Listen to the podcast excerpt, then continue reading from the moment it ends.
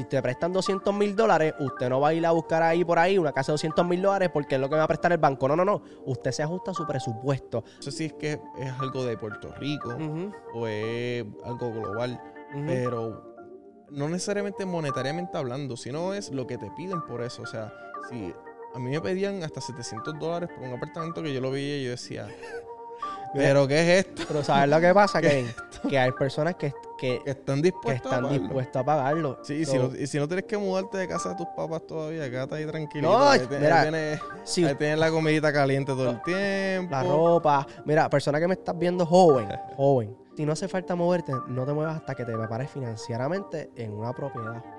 Yo, Richard Baer, yo lo que diría es que la primera propiedad, la primera que debe ser una multifamiliar para que tú vivas una de ellas y la otra se rente sola. Se pague sola, perdóname. Esa es mi opinión. Hay personas que quieren su casa los sueños, que eso está súper bien. Pero, oye, primero prepararte financieramente para que esas casas te paguen tu casa de tus sueños.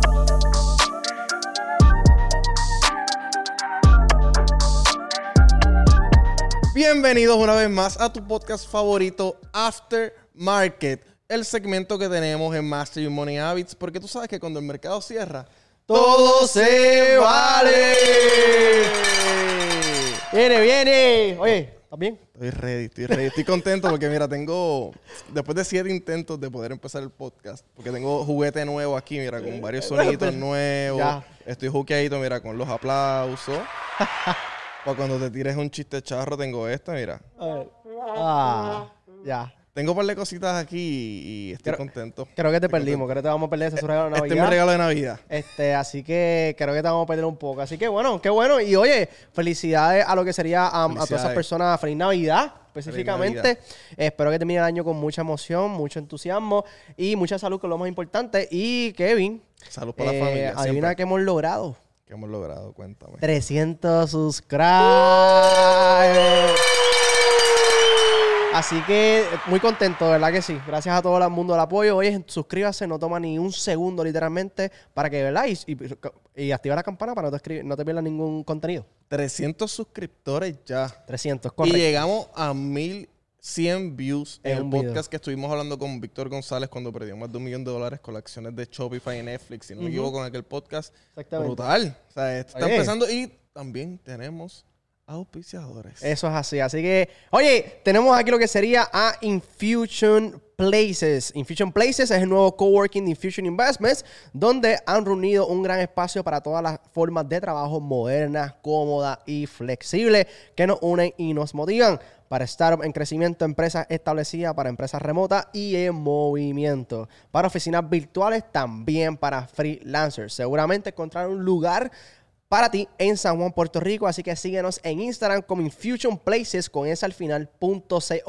Infusion Places con S al final punto co. En Instagram reserva tu espacio si estás buscando una oficina cómoda para ti, para tu equipo y una oficina luxury, ¿ok? una oficina moderna. Una oficina moderna, oye, si tú quieres hacer, tienes un espacio ahí para tu hacer podcast, Podcast. eh, un espacio creativo para tu llevar tu equipo de trabajo, Hasta trading. hasta trading puedes hacer si quieres. Así que es un environment en el que tú puedes desempeñar cualquier cosa. Y networking, que vamos a estar nosotros también, definitivamente. Oye, y esa gorrita, No, esa gorrita, esa es la Llegó, llegó. Llegó, por fin llegó. Así que, oye, gracias a Dreamer, Dreamer, gracias a lo que sea las gorritas de Cashflow, que esta es la palabra más bella de todo inversionista. Cashflow, gracias a Dreamer. Así que pueden conseguir el suyo también en dreamer.co, ¿verdad? Si no me equivoco, correcto. así mismo, dreamer.co eh, y también puedes conseguir los jackets de Investor.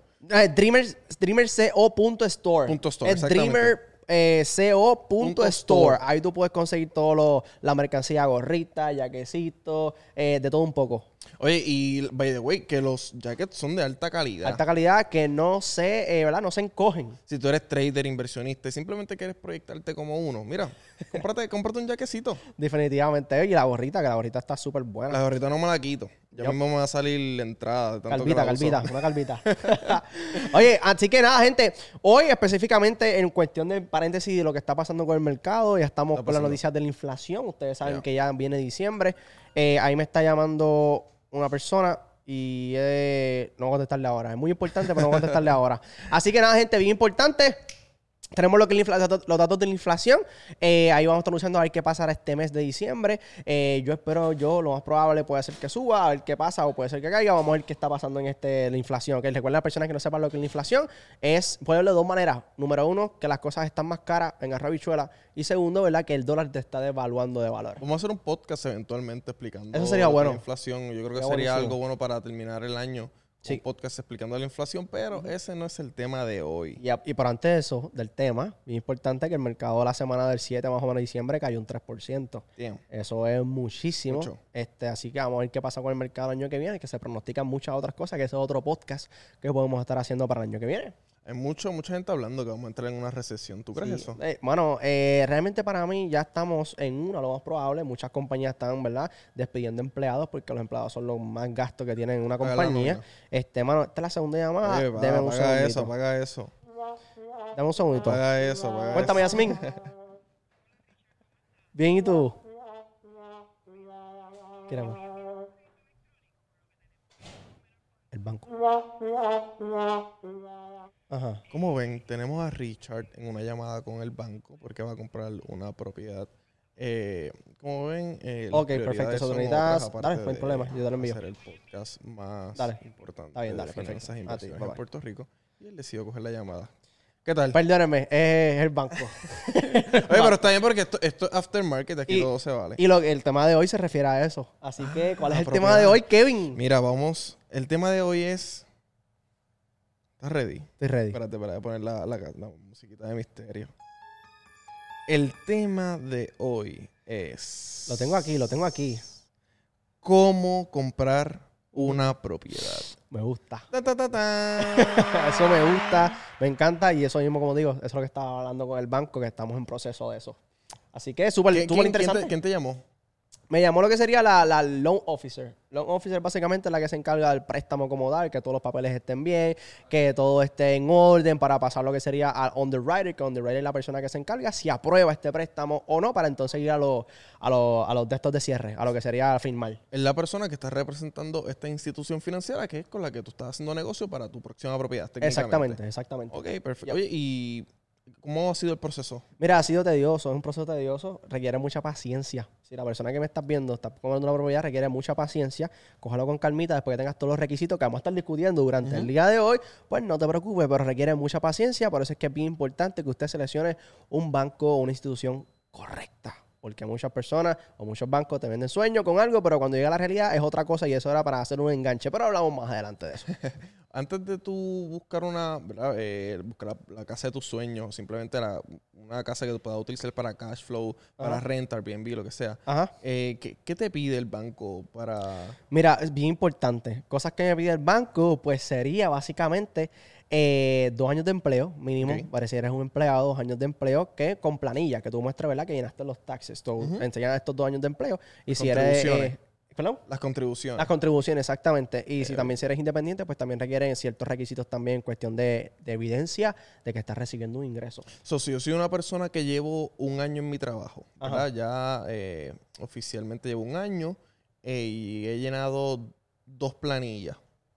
¿Cualifico? ¿No cualifico? ¿Se me hace más difícil? No, no cualificaría, aunque tenga las dos planillas, pero tiene que ser el mismo trabajo. ¿Está bien? ¿Por qué? Porque así le aseguras al banco que tienes estabilidad en cuestión del trabajo. Pero excelente pregunta. Eso fue muy buena. Ah. Al menos, perdóname, al menos, al menos, que tú estás en un trabajo y te mudaste para otro trabajo, pero haces lo Similar. mismo. Si haces lo mismo, eso sí cuenta. Eh, a mí me pasó eh, esta experiencia. Mi pareja es periodista y ella eh, pasó de un trabajo, llevaba de un trabajo a otro, llevaba dos años en un trabajo. ¿Ok? Pasó a otro trabajo, eh, técnicamente haciendo lo mismo eh, hasta cierto punto, ¿verdad? Ajá, ajá. Eh, pero su profesión como tal sigue siendo la misma. Y la institución financiera eh, nos ayudó con eso. O sea, no nos dijeron como que, mira, eh, no cualifican ni nada por el estilo, sino que si tú cambias de un trabajo para otro, aunque llevas solamente un año, si estás haciendo lo mismo, cualifica. Exactamente. Eso sí. Bello. Eso sí. Eso sí, correcto. Adicional a eso, además de la- lo que son las planillas y esas cositas, eh, lo hemos hablado en todos los lugares. un buen crédito. Si no tienes un buen crédito, va a ser bien cuesta arriba conseguir ese, ese pagaré que estás buscando o ¿Cuándo- deseas. ¿Cuánto es lo recomendable más o menos de credit score para, Para crédito una para propiedad? excelente, ¿verdad? Para que sea ideal y perfecto y recibir el mejor interés posible, más de 740. Más de Ok. 740, eso es bien importante. Este, en caso que eres individual, en caso que sea como matrimonio, pues, ¿verdad? Ustedes están uniendo los ingresos, están uniendo también los Mejor. So, tiene que ser también 740 más entre ambos. So, si yo estoy casado, eh, podría tener más beneficio a la hora de yo comprar una propiedad. Totalmente. Ahí al estar casado, pues estás uniendo los dos ingresos, te pueden prestar más dinero el banco, te puedes prestar más dinero.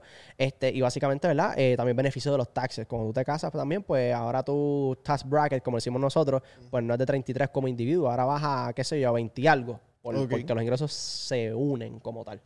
Oye, eh, por ejemplo, si, si esta pareja... Sí, tenemos estudiantes, sí. estamos- un estu- tenemos un estudiante que está aquí. No, dile- Dame un dile, segundo. ¿Qué José. pasa? ¿Qué pasa? ¿Y José, se me fue José, está reunido. Yo le abro, yo le abro. Ahí está, ahí está. Ahí estamos. Ahí está. Mira, este... Si, sorry, la pareja, si la pareja no está casada, eh, pero ya llevan conviviendo, no sé, hay, eh, hay cierto tiempo, si una pareja está conviviendo, Ajá. que cualifican como casados. Eh, mm, para mi entender, tú me puedes corregir ahí, pero para mi entender no cualifica, ¿está bien? Pueden, pueden ser que existan unos permisos especiales, etcétera, pero para mi entender no cualifica. Este, pero tiene que ser legalmente, tiene que ser legal. Ok, ya. Mira. Mira, ábrela ahí. Para que lo ayudes ahí un momentito, please. Son cosas que pasan en el, en el podcast. Sí, cosas- oye, aftermarket, cualquier cosa puede pasar. Perfecto. Adicional a eso también, pues necesitas dinero para el down payment, obviamente. Necesitas dinero Ok. para el down payment. También necesitas dinero para el gastos de cierre, que eso es bien importante. Que mucha Eh, gente los coge por sorpresa los, los gastos de, de cierre. Sí, eh, yo he tenido la experiencia de cuando voy a comprar mi primera propiedad, Ajá. que los gastos de cierre me cogieron por sorpresa. Sí, eso es totalmente aparte a, lo- a los down payment. Eh, más o menos gasto de cierre es como un 6% del valor de la propiedad. So, si vale 100 mil dólares tu propiedad, técnicamente tienes que pagar Como 6 6 mil dólares de gastos de cierre más el down payment. Damn. Yep. So, hay que prepararse, por eso es que esto es un proceso. Literal. Y cogerlo con calmita, porque esto no hay que desesperarse, está bien. Esto es cogerlo con calmita. Y más allá de eso, eh, yo siempre recomiendo a las personas tener lo que sería dos a tres meses, tres a cua- dos a cuatro meses, vamos a poner- ponerlo de esta manera, que tenga su dinero ahorrado de todos sus gastos. So, coja todos sus gastos mensuales, eso lo multiplica por cuatro y eso es un gasto mensual en caso de que pase algo, el trabajo, lo que sea. Y bien importante también lo que sería una Presupuesto. un presupuesto y también lo que sería educación en diferentes tipos de préstamos, que eso lo estaba hablando durante el día de hoy. Tienes que saber qué tipo de préstamos existen y cuál es el mejor para ti, para diferentes propósitos. Y por último, educación para saber qué quieres hacer. ¿Quieres hacer cash flow? ¿Quieres hacer la apreciación en, en esta propiedad? Eso tienes que educarte, So, definitivamente. si tú eres un first buyer y tú quieres coger esta casa como para generar cash flow, lo quieres utilizar de inversión, Ajá. eh, ¿qué tipo de préstamos son los más comunes? Mira, los tipos de préstamos comunes para inversión es convencional. Si es para Convencional. inversión.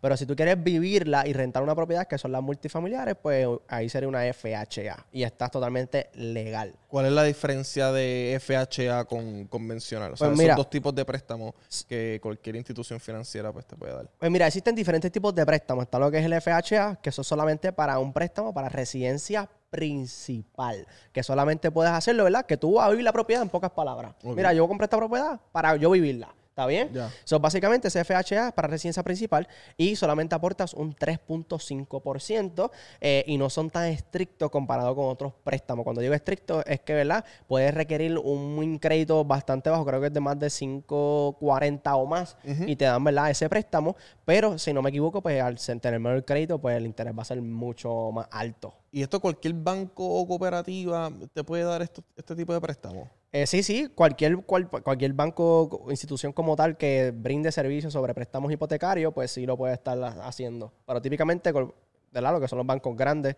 eh, específicamente, pues lo hacen. Ya. Yep. Ok. Así.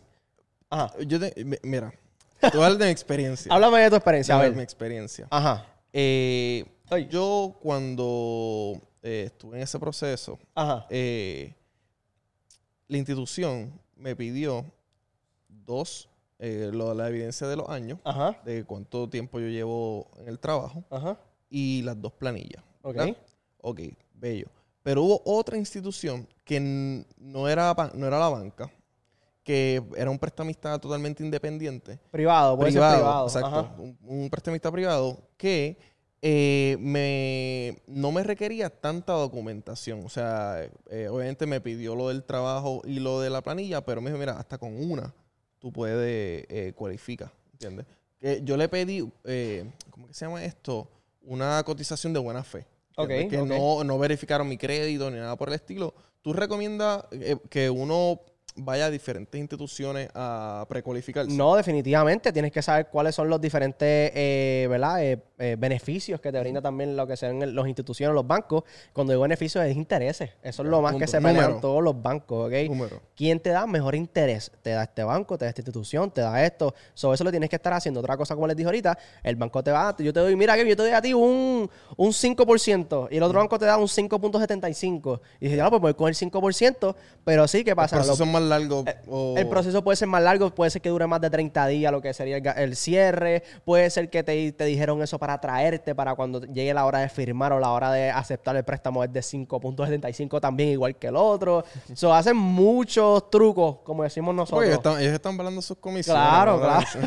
A calzón quitado, como dice no es la verdad, es la verdad. Tienes Esto- toda la y razón. ellos te van a tirar el número, ellos saben que posiblemente tú estás buscando otros números en otra institución. So, Total. tú ves lo que te, lo que más se va a acoplar a ti. Definitivo. Y hablando de una precualificación, ¿verdad? Este, eso es bien importante. Unos pasos que debe haber antes de ir a los siguientes pasos es que lo primero que tienes que hacer para tu persona que me estás viendo y quieres, hermano, Richard, quieres una propiedad ya, pues tienes que precualificarte primero para saber cuál es tu rango de propiedad. Porque imagínate, Kevin, que tú estás viendo una propiedad que te encanta, te fascina, porque esto es emocional. Esto, Ajá, esto es emocional. emocional. Y de repente te esta propiedad que vale 150 mil dólares. Y cuando vas al banco, el banco solamente te aprueba 120 mil. Y tú dices, diablo. "Mano, pero ¿dónde busco los otros 30 mil pesos debajo de la cama? Literal, literal a la cama o en la bolsa de valores que puedes, oye, educarte en dónde. En Future Investment, la comunidad más dura que existe de trading en Puerto Rico, Latinoamérica y todo el, el planeta global. Totalmente, y gracias a la bolsa de valores, yo estoy haciendo lo que sería mi, ¿verdad? Lo que sería lo de mi propiedad. Así que volviendo a la precualificación, precualifícate primero, mira el interés que están viendo las diferentes instituciones, para que entonces con ese número, Richard, eh, Kevin, te prestamos tanta cantidad, pues tú buscas un rango en esa cantidad. Otra cosa muy importante, que si te prestan 200 mil dólares, Kevin, un ejemplo, pues tú no vas a, tú no vas a buscar una casa de 200 mil dólares porque eso es lo más que me presta el banco. ¿Por qué? Porque vamos a suponer que el pagaré sea de 1.500 dólares, tú no puedas pagar eso. Recuerda, mira, esto, esto- gente, todo esto es a propósito. Mientras más preste el banco, mejor para el banco, Exacto. porque más dinero hace el banco. ¿Ok? Y cuando digo esto, usted, a veces, cuando tú llamas al banco ahora mismo, si usted te llama al banco, es más, deberíamos hacer esa dinámica, llamar al banco ahora mismo, mira, quiero cualificarme, precualificarme. Te van a hacer estas preguntas. ¿Trabajas dos años en lo que sería en tu trabajo? Sí. Perfecto, envíame evidencia. ¿Tienes antes planilla? Sí, Sí. envíamelo. Ok, ¿cuáles son tus gastos? Eso es lo que preguntas. ¿Cuáles son tus Las gastos? deudas que tienes, Las deudas que préstamos tienes. estudiantiles, Préstamo estudiantil, carro. carro y tarjetas de crédito. ¿Y sabes lo más curioso de todo esto? Que, ¿Qué? que las tarjetas de crédito te preguntan cuál es el balance mínimo de las tarjetas. Si tú tienes tres tarjetas, te preguntan cuál es tu balance mínimo. ¿Tu 40 pesos, 35, 35. dólares y 20, 25 dólares. ¿Por qué hacen esto? ¿Por qué hacen esto, Kevin? ¿Tienes alguna idea por qué hacen los ¿Por qué pagos hacen- mínimos? Espérate, espérate, espérate, espérate. ¿Por qué hacen esto, Richard?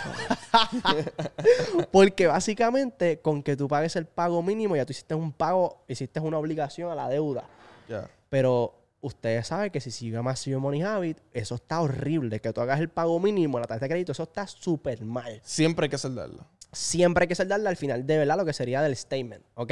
Eso bien importante, volviendo a esto, te hacen esas preguntas para saber cuánto ellos te pueden prestar. Así que volviendo a esto, si te prestan 200 mil dólares, usted no va a ir a buscar ahí por ahí una casa de 200 mil dólares porque es lo que me va a prestar el banco. No, no, no. Usted se ajusta a su presupuesto. A ver, mira, lo más que yo puedo pagar mensualmente según mis gastos, según mis ingresos, pues son 800 dólares mensuales. Pues tú buscas una casa de 125 mil, 130 mil, no se vuelva loco loca buscando una casa de 200 mil dólares porque eso es lo que me presta el banco. Ya. Mira, algo que, algo que, me, que me pasó a mí era que yo creía eh, que porque yo pagaba 800 dólares de renta, Ajá. yo podía eh, coger un préstamo, eh, vamos a poner un ejemplo, 150 mil dólares, eh, y que pagara 800 dólares de hipoteca. Mm, no, no Que- necesariamente. porque la persona, el arrendatario se dice, la- el dueño de, de la la propiedad. propiedad, la propiedad. No te. Bueno, hay algunos que verifican crédito, pero la mayoría no lo hace. Eh, ¿Es arrendador o arrendatario? Eso es una pregunta que deberían Esa es comentar en los pregunta. comentarios.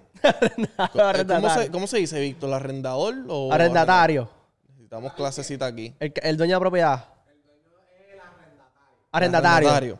Ahí está. Pues el arrendatario no te verifica. el digo, hay unos Bueno. que lo hacen y otros que no. Pero la mayoría no lo hace. O sea, pero. Disculpa, pero para un apartamento de 800 Eh, bueno, pesos no. Pero Hay eso gente que lo hace, es pero depende del dueño, Depende porque del dueño. yo como dueño, Lo vas a este, hacer. ¿verdad? Lo voy a hacer. acá, acá. Ahí está Víctor. Vente para acá. Estamos aquí. No, no, la de, la de, la de que el dueño no verifica lo que sería, el, ¿verdad? Lo que sería de, de qué sé yo, de El crédito. el crédito, Sí, si lo verifica. Sí, pero no todo. No. Yo te voy a decir la verdad. Yo estaba alquilado varias veces. Y a mí, estuve alquilado la primera vez en un apartamento como de 800 pesos. Y me pidieron los chavos. Me pidieron, Sí. me pidieron el crédito. El Crédito, te Crédito, piden. me pidieron crédito. Crédito. Y a, todos, y a todos los míos yo le pido el crédito. Crédito, No hay verifi- break. Oye, crédito, verificación de Hay empleo. veces, que te, hay veces que te pueden dejar pasar el crédito calma. Ujú, ujú. Pero hay otros que no. Hay otros que te piden un full report. Pero no son tan rigurosos. Y lo tienes que pagar. No son tan rigurosos como. Pero no son tan rigurosos como el banco. Lo que No, el decir, banco es más estricto. el que, banco es más que tú estricto. como, como futuro comprador, lo digo porque me pasó, yo decía, mano, si yo pago 800 pesos de renta, yo puedo meterme en una casa de 150 mil pesos. Si ya yo estoy pagando 800 pesos, ¿cuánto Ajá. puede ser cuánto puede ser la hipoteca mensual? Que De, mil, de qué sé yo, una casa de Sí. 150 como 1800, Sí, mil- 900 mil dólares, Sí, depende de de interés. 800 a 1000 dólares, Sí, depende sí. del interés. Ajá. Decía, y no, estaba bien equivocado. No, no, está porque, mal. Porque ellos te verifican eh, todo. O sea, Todo. prácticamente todo. Todo. Por eso, antes de comprar una propiedad, uno tiene que prepararse eh, financieramente hablando. Claro. Para, para la hora de tú tomar esa acción y que estas personas, ¿verdad? De estas instituciones verifiquen tu perfil, pues te- es verde. Ya, No totalmente. tengan ni un papel eh, fuera. Literalmente. Y eso está súper bien. Para mí eso está súper bien porque hoy estás metiendo a alguien en tu propiedad. Eso quieres saber si tiene este lo que de- los conductas, el certificado de conducta, si es buena También. persona, si paga bien, llamas al trabajo. Mira, esta persona efectivamente trabaja aquí. Ya, si estuvo rentado anteriormente, pues llamar al dueño de esa propiedad para saber si era un buen inquilino. So, son muchas cosas que hay que tomar en procedimiento porque esto es esto es un activo, ¿entiendes? So, eso es bien importante que lo tengas. Es tu, es tu, es tu una fuente de ingresos. ¿Está bien? Ya. Ahora bien, volviendo a lo que son los préstamos, que ya dije FHA, que recibe esa principal, que vas a dar solamente un 3.5% de down payment, viene el convencional, que este puede ser como residencia principal también, y también como inversión. Principal aportas un 5%, y si tú quieres decirlo dices al banco, mira banco, quiero una propiedad para alquilarla, automáticamente es un 20% de down payment o un 25%, depende del banco, pero automáticamente es un 20%. Y, y, ¿y si, la, y si es una multifamiliar. Uy, en una multifamiliar puede ser FHA siempre y cuando vivas una de ellas. Para ser multifamiliar y sea residencia y no sea en una residencia y no sea como comercial, la FHA tiene que ser mini- al máximo hasta cuatro unidades. O tú puedes tener una FHA de cuatro unidades, renta las tres y vives una de ellas. Y eso Por cualifica un año como obliga- FHA. estás obligado a. Por obligación. No puede. Si, si la casa tiene tres, apart- eh, tres apartamentos. Ajá. Una casa, tres apartamentos. Ajá. Obligatoriamente, dos las vas a poder alquilar Ajá. por un, eh, Por un- desde el principio. Ajá, de principio. Y hay una que Tienes que vivirla. tienes que vivirla obligado. por un año. Y luego de un año puedes refinanciarlo a un préstamo convencional y ahí puedes rentar las tres propiedades legalmente. ¿Está bien? Y catch. ¿Cómo de catch? ¿Cómo es el procedimiento? Tú compras una casa catch. La casa vale 200 mil dólares. Yo tengo 200 mil dólares debajo del mueble. ¿Y ya? Y ya. Eso es cash. vas al banco. ¿Cómo es el proceso? Lo bueno básicamente del cash como tal, de, de las propiedades cash y las propiedades que son refina- eh, ¿verdad? con préstamo, es que el cash pues, no tienes que pasar por todo este procedimiento de chequear crédito. ya de el dinero, ya, Esto es, vámonos un día, ¿verdad? Una semana literalmente y ya, ¡fum! Lo compraste la propiedad como tal cash. Pero mi opinión, ¿verdad? Mi opinión es que para mí, yo, yo Richard Baez, yo lo que haría es un préstamo. ¿Por qué? Porque estoy cogiendo una deuda la, con esa deuda estoy comprando un activo y otra persona me está pagando la propiedad. So, realmente yo cojo esa deuda a mi favor. ¿Ok? No es como coger una deuda para comprarme un carro lujoso. No voy que a poder. deprecia, by the way. Eh, ¿Qué? Que deprecia, tú Exacto. sacándolo del dealer ya, vale 20% murió. menos. No vale lo mismo. So, realmente esa es mi, mi, ¿verdad? Mi, mi opinión. Pero realmente cash es comprarlo hoy mismo. Tengo estos chavos para comprarlo ahora mismo y los compro ya. Así que comprar una propiedad eh, viene siendo una buena deuda eventualmente. Claro, Porque, le- porque es, un, es activo. un activo que le puede sacar mucho provecho, tanto para vivirla, que todos necesitamos un techo, definitivamente, como para alquilarla. Claro, mano, no hay nada mejor, Kevin. No hay nada mejor y unas Cuéntame, cosas best cuéntame. feelings.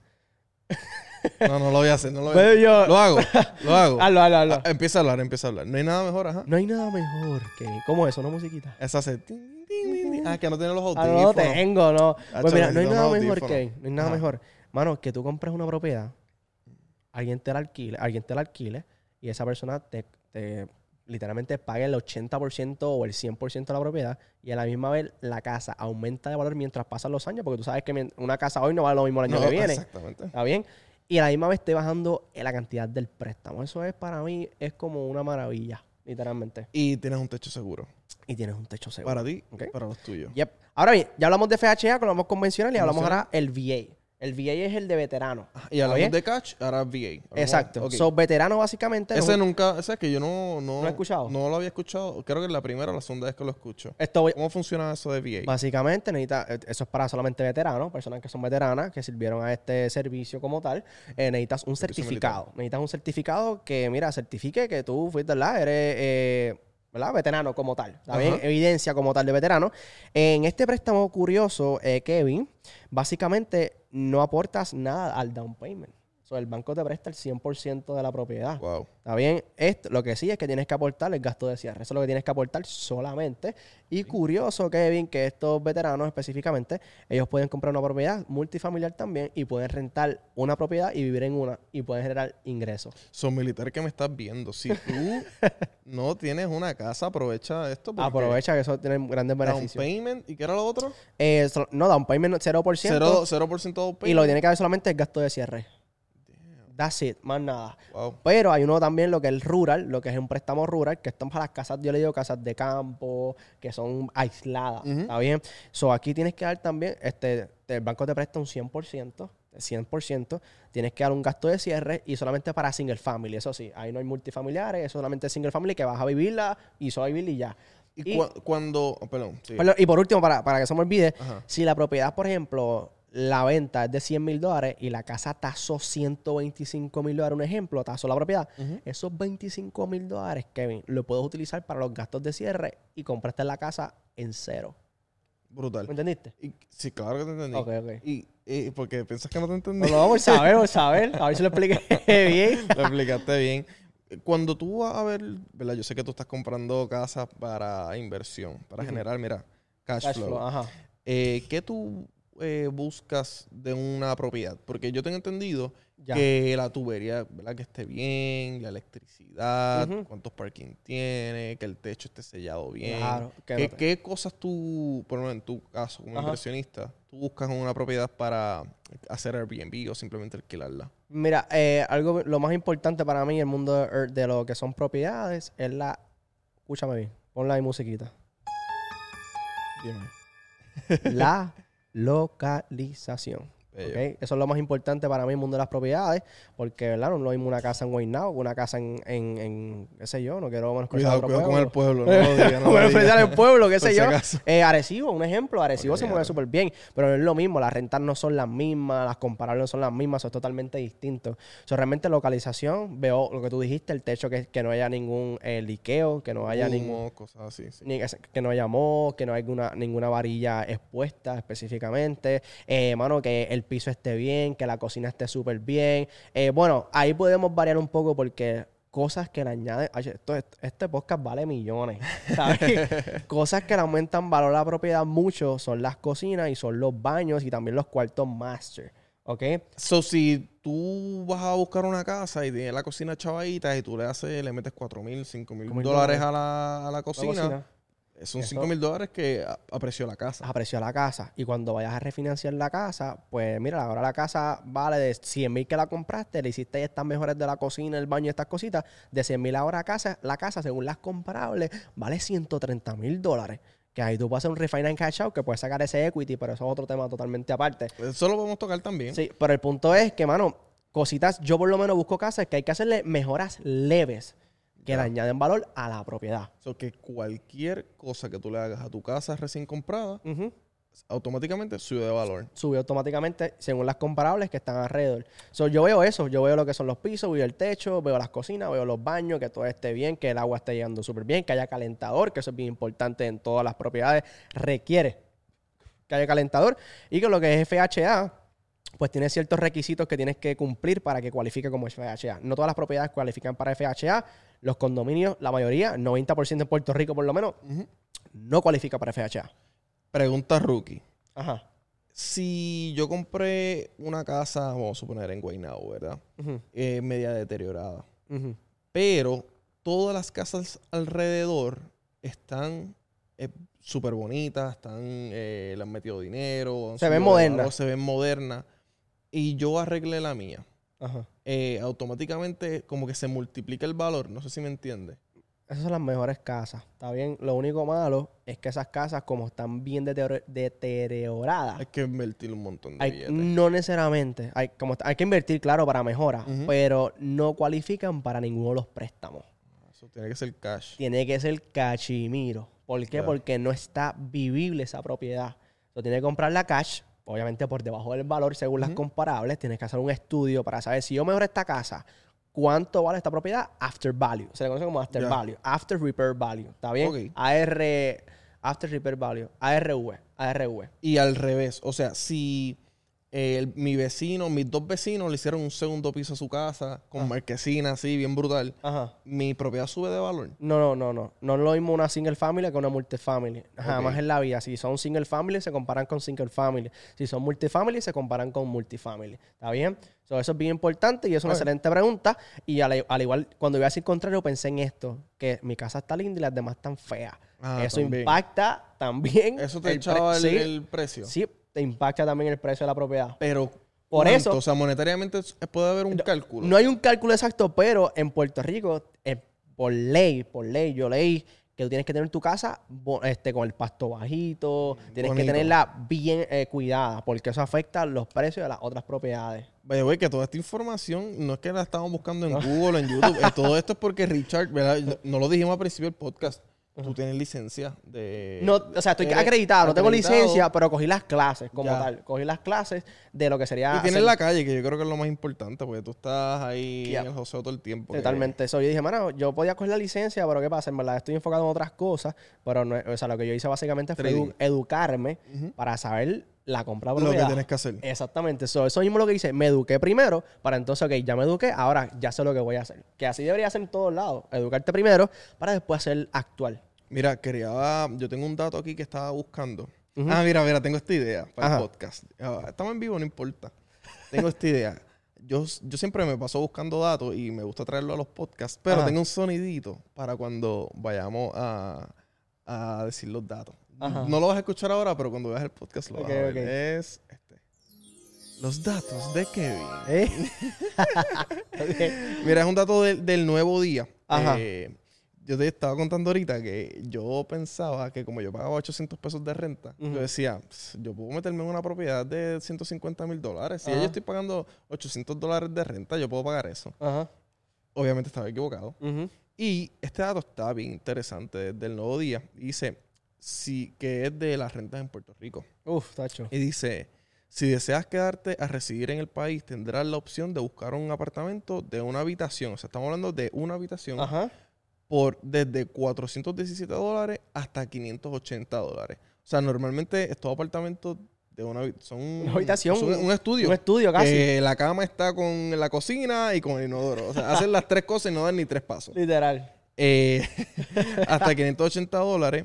Eh, o un piso que tenga de 3 a 4 habitaciones. O sea, si tú quieres una casa de 3 a 4 Cuatro habitaciones. habitaciones. de 792 a 1063 dólares. Y eso depende de la localización, So- eso es real. Uno dice, mano, ¿para qué yo, me pasó a mí, ¿verdad?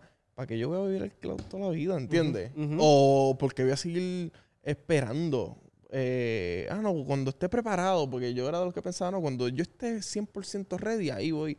Sí. Y dije, mira, no, esto tiene que cambiar. Y gracias a Dios está cambiando. Qué bueno, qué bueno, me alegro Eh, muchísimo. Oye, y cada situación de cada persona que vive rentada Claro. es independiente. Hay Claro. personas que no cualifican en lo que por ahora, valo- Sí, de pero los te preparas, pero te vas- te vas vas por preparando. ahí. Exactamente, eso, eso es bien importante. Algo que te iba a decir también, ¿verdad? En cuestión de lo que sería Plan 8, que es otro, otro tema totalmente aparte. Plan ocho, que eso, sí. como inversionista, ¿verdad? Pues son ingresos ahí que nos falla todos los meses. Literalmente ahí todos los meses, pues vas a recibir ese, ese capital. ¿Está bien? En cuestión de estudios, las rentas de Puerto Rico están Está demasiado, muy alta, está muy... demasiado ¿Qué de piensas alta. de eso? ¿Qué piensas? Mano, tú yo tú que vas a rentar, yo, mira, que rentas casas y eso. Eh, bien importante es que las, para mí las rentas van a seguir subiendo independientemente. O sea, como mismo va a subir lo que es el, el- el salario mínimo, va a seguir Todo va a subiendo la subir. renta. Está bien, ah, el salario mínimo subió. Oye, realmente están por debajo de la inflación. Ok, so realmente las rentas van a seguir subiendo y lamentablemente si no puedes pagar esa propiedad, tienes que irte porque hay más personas que sí están dispuestas están a pagar esa propiedad. Está bien, suena cruel, pero esto es un business, ok. Esto es el mundo de real estate. Y aquí, ¿verdad? Pues es bien difícil cuando hablas con personas emocionales y más cuando tienes hijos, eso es bien difícil. Cuando yo estuve, eso es otra cosa. Yo, gracias a Dios, no tengo hijos, pero yo decía, mano, cuando yo estuve buscando apartamentos, Ujú. yo, yo he vivido hasta en tres apartamentos que yo estuve. Ok. Eh, es un proceso bien fuerte. Fuerte, O sea, la persona que me estás viendo y estás buscando apartamento, bro o sister, te entiendo y te comprendo, te entendemos. Definitivo. Eh, no sé si es que es algo de Puerto Rico o es algo global, pero no necesariamente monetariamente hablando, sino es lo que te piden por eso. O sea, si a mí me pedían hasta 700 dólares por un apartamento que yo lo veía y yo decía, ¿pero qué es esto? Pero ¿sabes lo que pasa, Kevin? Que hay personas que, que, Que están que a están pagarlo. dispuestas a pagarlo. Y las personas Wow. que están dispuestas a pagarlo, y si hay personas que... Esto es oferta y demanda puro. Punto, sí. Si la persona que quiere hacer y lo hace y lo renta esa cantidad, no va a bajar de ese precio. Wow. No va a bajar literalmente. So, persona que me está escuchando tiene la oportunidad para comprar una propiedad, hazlo. Está bien. Yo, Richard va, yo lo que diría es que la primera propiedad, la primera que debe ser una multifamiliar para que tú vivas una de ellas y la otra se rente sola. Se pague sola, Bello. perdóname. Esa es mi opinión. Hay personas que quieren su casa los sueños, que eso está súper bien. Pero, oye, primero prepararte financieramente para que esas casas te paguen tu casa de tus sueños. Eso está espectacular. Qué lindo. Me voy a poner una, una musiquita aquí linda para... Tu casa, tus carros, tus relojes, Sigue, sigue, tus sigue. vacaciones. Que tú name it, lo que tú quieras. Mira, ¿y qué piensas de, de personas que viven rentado toda su vida? Digo, en verdad, son decisiones No, son cual, pero- personales, claro, y cada cual, ¿verdad? Pues, pues tiene su, su razón. No soy quien para juzgarlo, no soy quien para, para tomar una decisión. Tampoco te voy a decir, mira, Kevin, hecho toda, toda la vida ahí rentado, cómprate una casa. No, No, no, cada cual piensa que se sienten feliz así, no sé, no con- desconozco, pero mi opinión sería que, mano, si llevas toda la vida rentado, pues tratar de hacer presupuesto para, ¿verdad? Eh, cumplir con los requisitos para hacer comprar tu propia casa y así compras un activo tuyo propio y que puedas hacer muchas cosas en esa propiedad. Sí, y, si So- no, y si no tienes que mudarte de casa de tus papás todavía, quédate ahí tranquilo. No, ahí, te- ahí mira, tienes, si- ahí tienes la comidita caliente todo el tiempo. La ropa. Mira, persona que me estás viendo joven, joven, Joven. ¿verdad? O adulto, no importa la edad que tenga. Conozco gente que tiene 28 años, todavía viven con sus padres, 30 años de sus padres porque se están preparando financieramente. Si no hace falta moverte, no te muevas hasta que te prepares financieramente en una propiedad. So, una de mis metas es tener por lo menos 5 a 10 propiedades para tener más o menos un cash flow de 10 mil dólares que te había comentado. Esa es mi meta. Y ahí entonces pues tomo la decisión de hacer lo que yo quiera en cuestión de, de qué sé yo, de una propiedad que quiera hacer realmente, eh, unos proyectos, qué sé yo. Hasta irte de viaje, whatever. Lo que tú de quieras hacer es el dinero que te está entrando constantemente. Constantemente pasivo. Bueno, y, pasivo. y esta gente que está generando cash flow no de rentas eh, per se, sino rentas a corto plazo, lo que viene siendo los Airbnb. Ajá. Eh, ¿Es difícil hacer un Airbnb? Pues mira, O- te, te nunca he hecho uno. Nunca he hecho uno realmente. Lo que sí, pues me he educado también. He visto que en las Airbnb, pues tienes que pagar taxes sobre el turismo aquí en Puerto Ok. Rico. Pero eso no importa, porque eso lo, imple- eso lo implementas a quién? A, li- a la persona Ah, que está rentando el Le sacas el Airbnb. dinero a la persona que te está alquilando el espacio. Totalmente. Pero es un negocio, es muy bueno. Yo invierto actualmente en, el, en la acción de Airbnb. Para mí, yo le es una acción que lo veo a largo plazo exponencialmente. Todo lo que sea viene raíz inversionista, que en Puerto Rico ahora mismo hay muchos. El, yo creo que se ha cuatriplicado cuatro veces más. Precios aquí, Los todo. precios Airbnb aquí en Puerto Rico, eso está, pero por las nubes. ¿Tú crees que realmente estén desplazando los hoteles? Mira, para mí, los Airbnbs, Porque los Airbnbs... Oye, yo sé desde cuándo yo no me quedo en un hotel... eh, yo tampoco. Yo me quedo en Airbnbs. Yo también. Punto. Aunque estén más caros, pero es ya la costumbre yo digo, me voy a quedar en tal sitio, Airbnb. Airbnb. O sea, no pienso ni en hoteles. No, no, yo tampoco, porque es más bien, ya los Airbnb es algo privado con su familia, con la gente que tú quieres. Es algo más privado. O sea, para mí los Airbnb, Y a quién veces s- hasta más económico. es más también. económico también a veces, quién sabe. Y la vista, la experiencia, la experiencia como Yeah. tal. So, realmente, eh, para mí los Airbnb tienen un gran futuro comparado con, los con los hoteles. Es como Blockbuster con Netflix.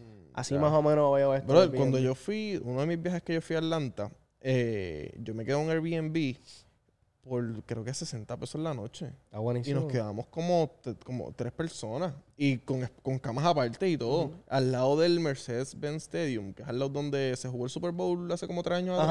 Ajá. Eso es en Tampa, ¿verdad? Eh, no, no, eso es en Atlanta. Atlanta, Atlanta, Atlanta. perdóname, Atlanta. Al lado del estadio. Yo veía desde mi Airbnb, yo veía el estadio. Brutal. Y, bro, can- 60 pesos la noche. Por eso, eso es Y yo decía, experiencia. Contra, pues eso, Airbnb es lo que hay. Literal, Pero- experiencia, experiencia pura, pero para mí Airbnb tiene muy buen, eh, ¿verdad? A largo plazo va a tener muy buenos resultados. Ah, ¿Te has quedado en, en un Airbnb bien brutal? De esos de que, que la gente lo sube en los reels. Uno de los, mejores. Airbnb fue reciente en, en Culebra. En Culebra. Ah, ¿verdad? Me acuerdo. Ese Estuviste por ahí como un fin de semana completo, eh, ¿verdad? Desde jueves a domingo, jueves a domingo, fue muy bueno. Culebra estaba a pasos de la playa de Flamenco, que es una de las mejores playas del mundo. Este, estuve todo el día, mira, como una morcita así. ¿Y Tirado para cuánto atrás. salió la noche? Eh, fueron, la noche, ¿cuánto fue la noche? 150 más o menos. Este, 150 más o menos, pues, entre 6 o 7 personas. Eso, Eh, estaba sí, buenísimo. buenísimo, está buenísimo. Pero el sí, es súper bueno. El mejor donde yo me he quedado fue en Luquillo. Ajá. Brother, nos quedamos como 15 o 20 personas. ya tres. brother, y el Airbnb no es que era el más lindo de todos, pero era bien grande. Era Ok, algo de billar, este, barbecue, piscina, jacuzzi. Ajá. Esa fue mi mejor experiencia. Ah, otra, otra buena también fue con el equipo Infusion, que fue una casa como de tres pisos, literalmente. y la, casa- la casa tenía una piscina privada, tenía una playa ahí, en, en verdad, un portón de, para la playa. Este, y era una casa gigantesca. Que tenía como, hacho, tenía como, ah, wow, como 10 cuartos, literalmente. Qué pena, para ese tiempo yo no estaba aquí. Oye, pero vendrán cosas mejores, vendrán cosas mejores. no lo escucho. ¿verdad? tienes que conseguirte unos audífonos. Tienes que conseguirte unos audífonos porque esta máquina está bien brutal. Mira, otra cosa que preguntan mucho, Kevin, este, Ah. son los, qué tipo, qué interés es el, lo común o lo mejor en Ah, las casas. Sí. Este, so, me lo preguntan mucho, so, en ese caso en particular, yo diría que entre un, ¿verdad? Más o menos un 3.25, 4.25, 4.50, eso es un buen interés, eso es lo normal.